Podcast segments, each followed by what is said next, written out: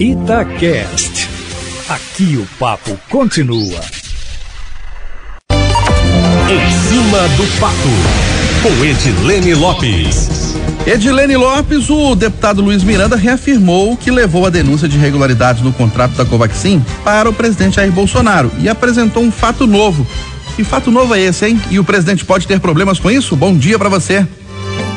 Bom dia, Eustáquio Ramos. Bom dia aos ouvintes da Itatiaia. O presidente mostra publicamente, oficialmente, que determinou a investigação assim que recebeu a denúncia. Ele terá que arcar com as responsabilidades. Eustáquio, ontem no programa da TV Cultura, Roda Viva, nós acompanhamos agora na Itatiaia, o deputado Luiz Miranda Dudem reafirmou que levou a denúncia para o presidente junto com o irmão dele, que é chefe de importação do Ministério da Saúde. Qual que é o fato novo? O Luiz Miranda leu mensagens de WhatsApp no programa que ele trocou com o ajudante de ordem do presidente, que é um militar assistente. Foi com esse militar que o deputado falou que existia irregularidade. A partir disso, marcou reunião com o presidente e depois da reunião cobrou providência. E o militar disse por WhatsApp que ia relembrar o presidente. Ao escrever o verbo relembrar, o ajudante de ordem, segundo o deputado, prova que Bolsonaro sabia. Bolsonaro também já disse que recebeu as denúncias. E ainda tem um suposto áudio dessa reunião que o irmão do deputado teria gravado, que é que nem cabeça de bacalhau. Dizem que existe, mas ninguém nunca viu.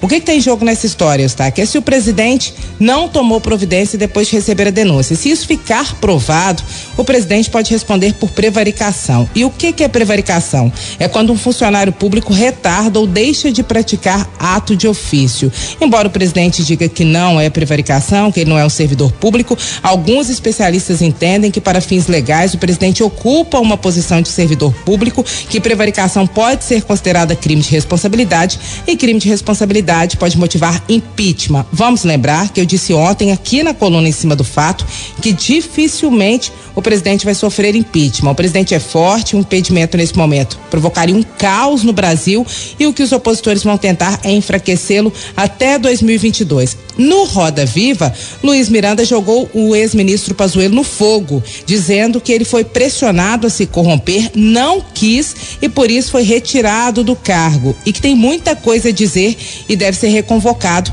na CPI da Covid no Senado. O que que eu acho dessa história? É que o recado do Luiz Miranda foi claro, mesmo que não atinjam o presidente diretamente, opositores vão tentar desgastar o governo, batendo na tecla de escândalos de corrupção, como já fizeram com governos anteriores, e vão pegar justo na área mais sensível do governo na pandemia, que é o Ministério da Saúde. E o deputado, que não é bobo nem nada, aproveitou e agora está levantou a bandeira contra a reforma administrativa, defendendo a estabilidade, já que o irmão dele é um servidor que fez uma denúncia e, segundo ele, estabilidade é importante. Já pegou essa bandeira política aí nessa conversa toda, Eustáquio.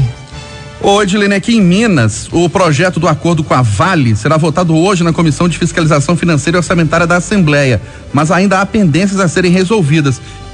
Esclarece pra gente, esse que vai para a Comissão de Fiscalização Financeira e Orçamentária é o dos 11 bilhões e não a PEC de um bilhão e meio que foi eh, aprovada ontem e está sendo promulgada pelo presidente Agostinho Patroso. Exatamente, Eustáquio. Antes de ir a plenário amanhã em turno único, né, que é a votação final, esse projeto do acordo com a Vale de 11 bilhões passa hoje pela Comissão de Fiscalização Financeira e Orçamentária. Ele precisa ser alterado, porque assim como a Assembleia alterou a PEC e colocou que não é apenas uma transferência direta de recursos do Estado para os municípios, que é uma transferência com destinação específica, esse mesmo instrumento tem que estar discriminado no projeto de lei de 11 bilhões. Isso tem que estar escrito na lei. E é o que deve acontecer na Comissão de Fiscalização Financeira e Orçamentária. A PEC já foi aprovada e já foi promulgada. A Constituição de Minas foi alterada.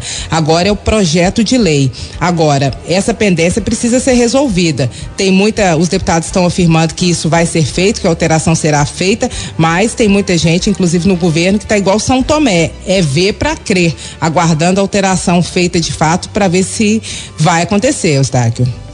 Ok, Edilene Lopes, 11, 8 horas 22 minutos. Edilene volta ao longo da nossa programação.